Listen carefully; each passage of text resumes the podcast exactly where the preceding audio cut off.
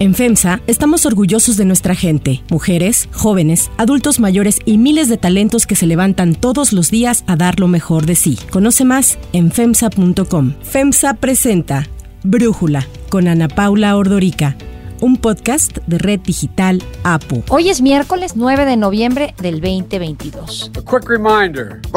Ayer se llevaron a cabo las elecciones de medio término en Estados Unidos. Joe Biden's Democratic Party currently controls both the Senate and the House of Representatives. The Republicans are optimistic about winning both chambers of Congress. Las primeras urnas abrieron a las 6 de la mañana y este año más de 40 millones de personas votaron anticipadamente, un récord para las elecciones intermedias. Estas elecciones estadounidenses son las primeras desde las presidenciales del 2020, cuando el expresidente Donald Trump acusó que hubo fraude electoral, lo que desató el asalto al Capitolio y que hasta la fecha tiene a la ciudadanía polarizada. Dos terceras partes de los electores conservadores aseguran que Biden llegó a la presidencia por fraude, que no ganó. Trump, confiado, le dijo a sus seguidores la noche antes de votar que retomaría el control político en Estados Unidos.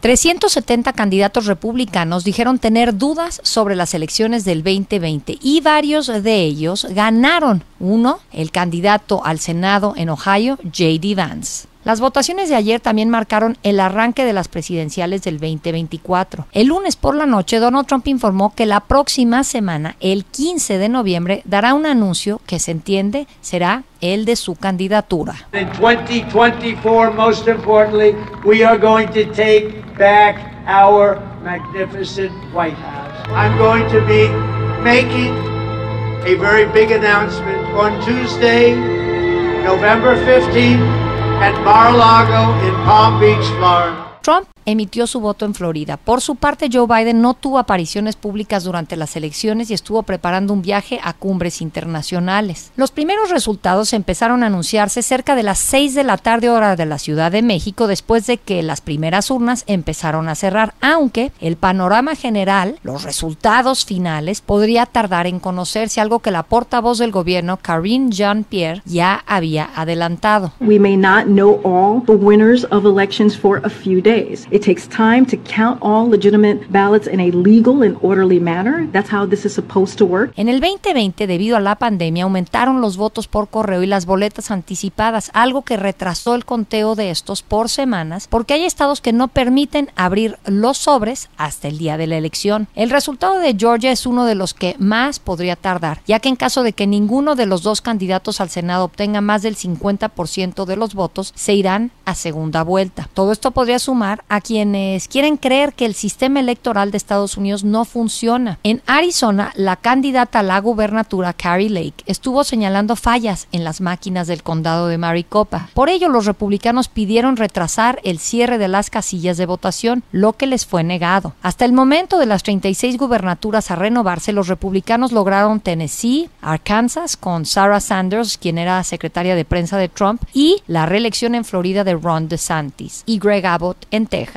Los demócratas lograron voltear la gubernatura de Maryland y Massachusetts y retuvieron Illinois. En Maryland, Wes Moore venció a Dan Cox, convirtiéndose en el primer gobernador afroamericano del estado, mientras que en Massachusetts ganó Maura Healey, quien será la primera gobernadora del país abiertamente lesbiana. Algunos de los escaños en el Senado que se pintaron de rojo fueron Alabama, Carolina del Sur, Kentucky y Florida, con la reelección de Marco Rubio, mientras que los demócratas ganaron en Illinois, Maryland, Vermont y la reelección de Chuck Schumer en Nueva York. En la Cámara de Representantes, el demócrata Maxwell Alejandro Frost derrotó al candidato republicano por Florida Calvin Wimbish, convirtiéndose en el primer integrante del Congreso que pertenece a la generación Z con solo 25 años.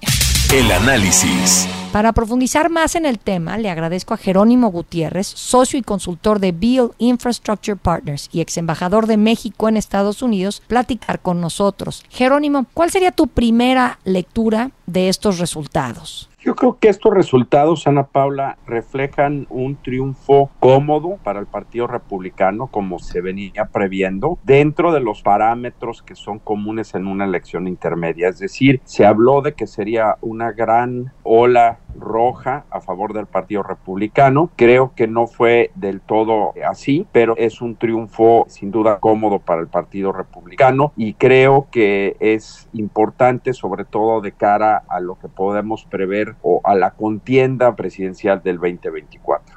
En ese sentido, preguntarte qué opinas del el caso de Ron DeSantis. Ya Donald Trump empezó a querer golpear a DeSantis y ya le puso su apodo Sanctimonios por un spot en el que habla como de que casi casi que Dios lo eligió para ser gobernador y para ser un político destacado. Entonces, ¿qué sientes que va a pasar ahí? Trump quiere anunciar su candidatura el 15 de noviembre, DeSantis pues también anda coqueteando con esta misma próxima. En efecto, es un caso en el cual, a pesar de que DeSantis tuvo el apoyo y tuvo una cercanía con el expresidente Trump, pues ha habido, digamos, claramente un cambio en la actitud, como bien señalas, del expresidente Trump. No es claro que el anuncio que tendrá el 15 de noviembre no está 100% seguro que sea para su candidatura, aunque se especula. Creo que DeSantis es el candidato sin duda a vencer dentro de todos los precandidatos republicanos no me parece que sea claro a pesar del peso y del control que todavía tiene en muchos estados al nivel local dentro del Partido Republicano el expresidente Trump. No me queda claro que sea el candidato necesariamente y por contra creo que el candidato a vencer sí es de Santis es el que creo que tiene una distancia muy clara entre él y el resto de todos los posibles precandidatos. Habrá que esperar, como bien dices, al 15 a ver qué tipo de anuncio hay y parece ser algunas de las encuestas que han salido en los últimos, se han producido y se han dado a conocer en los últimos meses, no dejan tampoco perfectamente claro que los republicanos, que los votantes republicanos estén plenamente detrás o quieran necesariamente de regreso a al expresidente Trump. Comulgan de manera muy importante con sus ideas. En cierto sentido se puede decir que DeSantis proviene de esa ideología, pero parece ser las últimas encuestas sugieren que un número muy importante de votantes estadounidenses no quieren tener en la boleta al expresidente Trump, como incluso tampoco algunos quieren tener nuevamente al presidente Biden.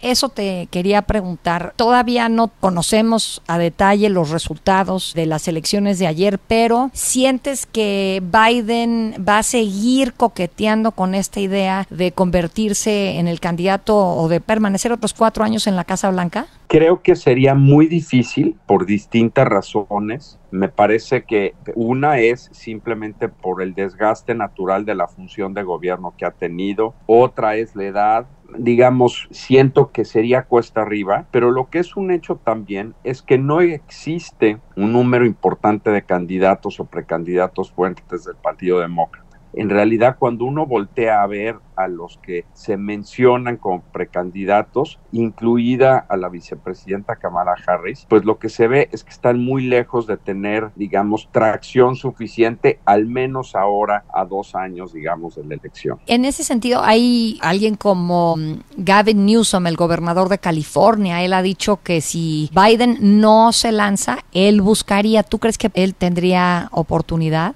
Sin duda sería uno de los precandidatos con potencial. Se ha hablado de la secretaria de Comercio Raimondo, del propio secretario de Transporte, por supuesto que sigue en la lista la vicepresidenta Kamala Harris, en fin, se ha hablado también de la senadora Amy Klobuchar de Minnesota, pero la realidad de las cosas es que todos estos se ven al menos ahora a una distancia importante de una candidatura. Y eso es lo que ha animado precisamente, digamos, el presidente Biden, que incluso en algún momento indicó que sería un presidente de cuatro años, pues esté al menos considerando la posibilidad de volver a correr. Volviendo a los resultados de las elecciones, se esperaba una marea roja. Yo no sé si lo podemos leer así o pensar más bien que fue un riachuelo rojo, Jerónimo. ¿Tú qué piensas? Yo creo que, como te decía, normalmente el partido que está en funciones, en este caso el Partido Demócrata en las elecciones intermedias, es el que tiene peores resultados. Eso ha sido, si no me equivoco, prácticamente la regla de las últimas salvo un par de ocasiones en los últimos 50 o 60 años. Hace cuatro meses, más o menos, el presidente Biden tuvo un repunte importante en su aceptación. Se especuló que esa podría, por lo tanto, cambiar la tendencia o la tradición de las elecciones intermedias. Eso claramente no ocurrió. Esa popularidad, de hecho, no se mantuvo. Se empezó entonces a hablar de una ola roja, como señala Ana Paula, que arrasaría con absoluta contundencia en la elección intermedia y me parece que eso es tampoco lo que vimos. Yo lo que siento, como te decía, es que es un triunfo cómodo para el Partido Republicano, pero dentro de los parámetros normales de una elección intermedia, en primera instancia, creo que lo que también es importante es que no han trascendido, no trascendieron incidentes de violencia mayores, como se especulaba también en las últimas semanas, y creo que ese es un tema importante. Y por último, Jerónimo, de alguna forma siento que los demócratas se han visto como un partido que no le presta atención a ciertas preocupaciones esenciales de los estadounidenses, que hablan mucho el aborto, si bien es, es un tema social muy importante y la democracia lo es para Estados Unidos, pues en un momento de inflación y de inseguridad como la que muchos estadounidenses los tienen preocupados, se hablaba de que los demócratas no iban a tener tan buenos resultados electorales por esa razón. ¿Tú qué piensas? En efecto, creo que tiene razón. ¿A qué me refiero, la Paula?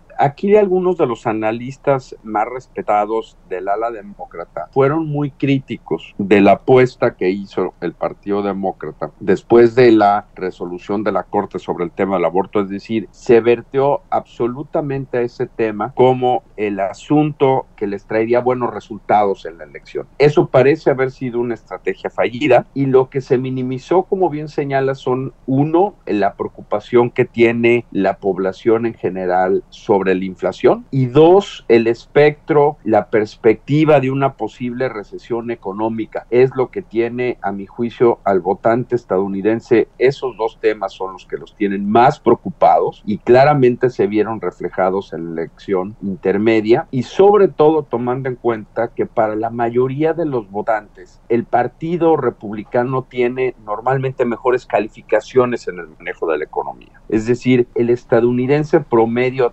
tiende a pensar que el Partido Republicano es una mejor opción en el manejo de la economía y por lo tanto creo que eso pesó sin duda en los resultados que vimos en la elección intermedia. Jerónimo Gutiérrez, muchísimas gracias por tu análisis y por platicar con nosotros. Como siempre, un gusto, Ana Paula. Interrumpo este episodio para contarles algo muy especial. Mientras venía al trabajo descubrí lo que es viajar con comodidad y con tecnología intuitiva. Hice mis pendientes mientras iba manejando y lo más importante es que no tuve ni que quitar los ojos del camino. Tienen que descubrir a Buick porque al subirse a una SUV de Buick también conocerán algo muy especial. Para cerrar el episodio de hoy los quiero dejar con Piano Man de Billy Joel. It's nine o'clock on a Saturday. A regular crowd shuffles in. There's an old man sitting next to me, making love to his tonic and gin. Hace 49 años, el cantautor y pianista lanzó su segundo álbum llamado Piano Man, que recibió certificación de oro por la Asociación de la Industria Discográfica de América. La canción Piano Man está inspirada en las experiencias de Billy Joel cuando trabajó tocando el piano en un bar de Los Ángeles. Los mencionados en su canción se basan en personas reales que conoció en el lugar.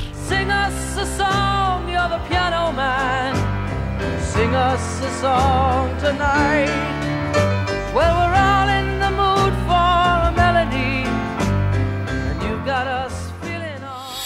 Yo soy Ana Paula Ordorica, Brújula lo produce Batseba Feitelson. En la redacción, Airam Narváez. En la coordinación y redacción, Christopher Chimal. Y en la edición, Cristian Soriano. Los esperamos mañana con la información más importante del día. Oxo, Farmacias ISA, Cruz Verde, Oxo Gas, Coca-Cola FEMSA, Invera, Torrey y PTM son algunas de las muchas empresas que crean más de 245 mil empleos tan solo en México y generan valor como parte de FEMSA. FEMSA presentó Brújula con Ana Paula Ordorica, un podcast de Red Digital APO.